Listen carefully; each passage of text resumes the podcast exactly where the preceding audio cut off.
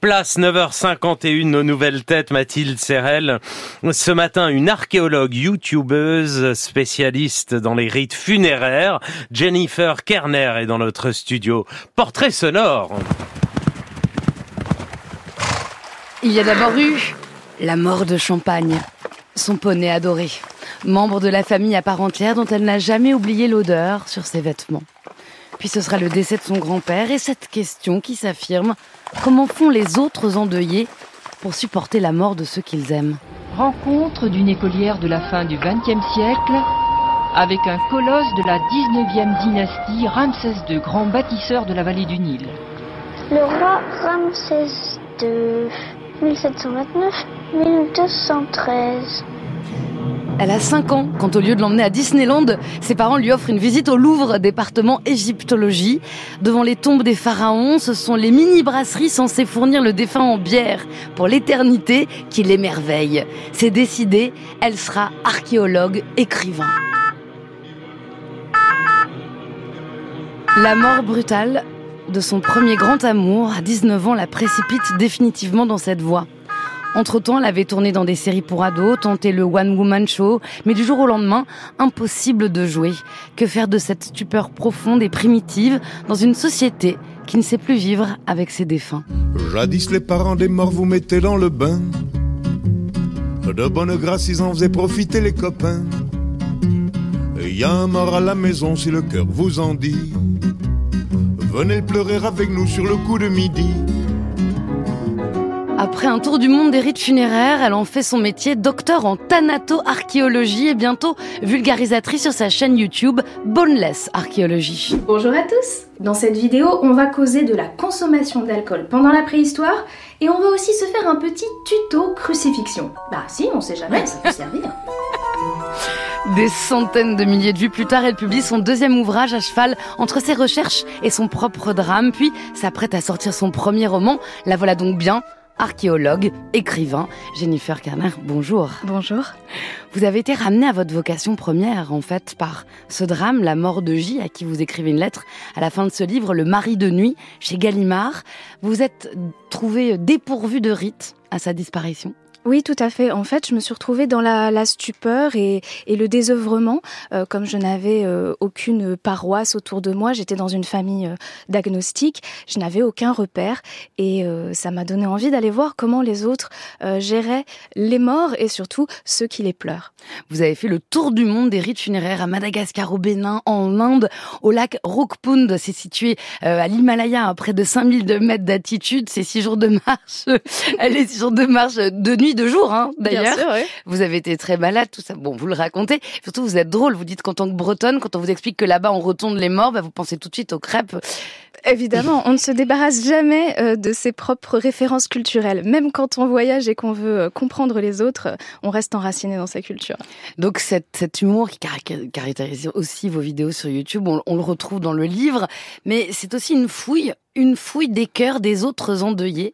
Euh, qu'est-ce qu'ils vous ont appris Qu'est-ce qu'ils vous ont donné, entre guillemets, comme tips pour gérer le chagrin? Eh bien, se serrer les coudes entre vivants, euh, et ne pas vouloir à tout prix couper le rapport avec le mort.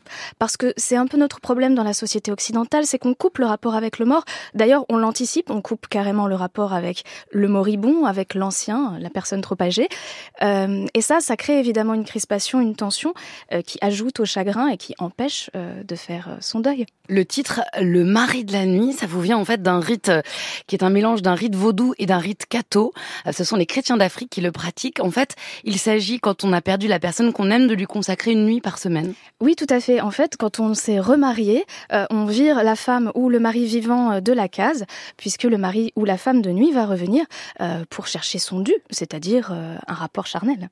Donc vous, vous passez une nuit avec J je qui passe... est disparu il y a une quinzaine d'années Je passe beaucoup de nuits avec J, beaucoup trop, et je pense que ce livre est aussi une manière de, de clore ce chapitre tout en donnant aux autres endeuillés euh, des pistes pour euh, mieux vivre leur propre voyage de deuil. Vous êtes retrouvé dans le livre de Delphine Orviller, c'était en 2021, un Vivre avec nos morts Oui, c'est un très très bel ouvrage, une compilation de, euh, de plusieurs rapports à différentes familles, à différents décès, et elle parle avec une très très grande sensibilité de ce besoin que nous avons de nous, de nous reconnecter euh, à nos défunts et à notre communauté dans ces moments de chagrin. Donc même quand on est agnostique, il faut essayer, à travers votre livre, de peut-être se fabriquer son propre rite, de faire ce, son, son mix de, de ce qui nous inspire, c'est ça que vous essayez de transmettre? Exactement, c'est beaucoup plus difficile que quand on a une route tout tracée, avec un rituel bien, bien défini, euh, mais pour autant il faut pas être paresseux. Il faut, il faut réussir à, à, inventer des nouvelles choses pour vivre avec nos morts.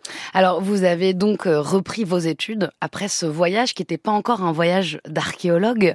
Comment vous êtes retrouvé à la Sorbonne, euh, à, en fait, à, à, tout reprendre, tout recommencer alors que vous jouiez dans des séries pour ados?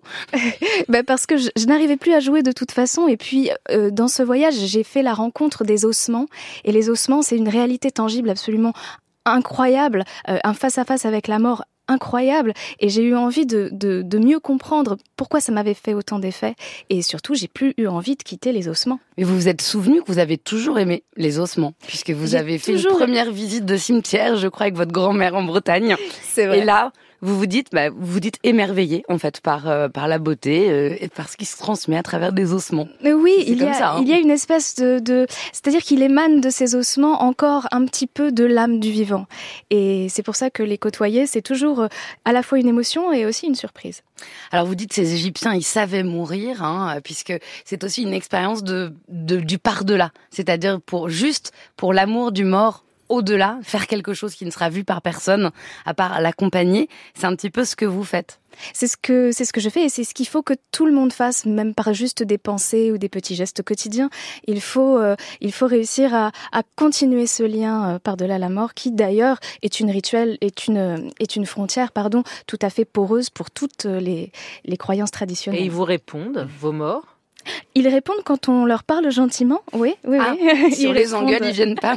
Ils peuvent répondre en rêve, ils peuvent répondre par des signes. Euh, D'ailleurs, on a un très très joli livre qui s'appelle Au bonheur des morts, qui les répertorie d'une manière particulièrement tendre. Oui, oui, le, le dialogue n'est pas rompu.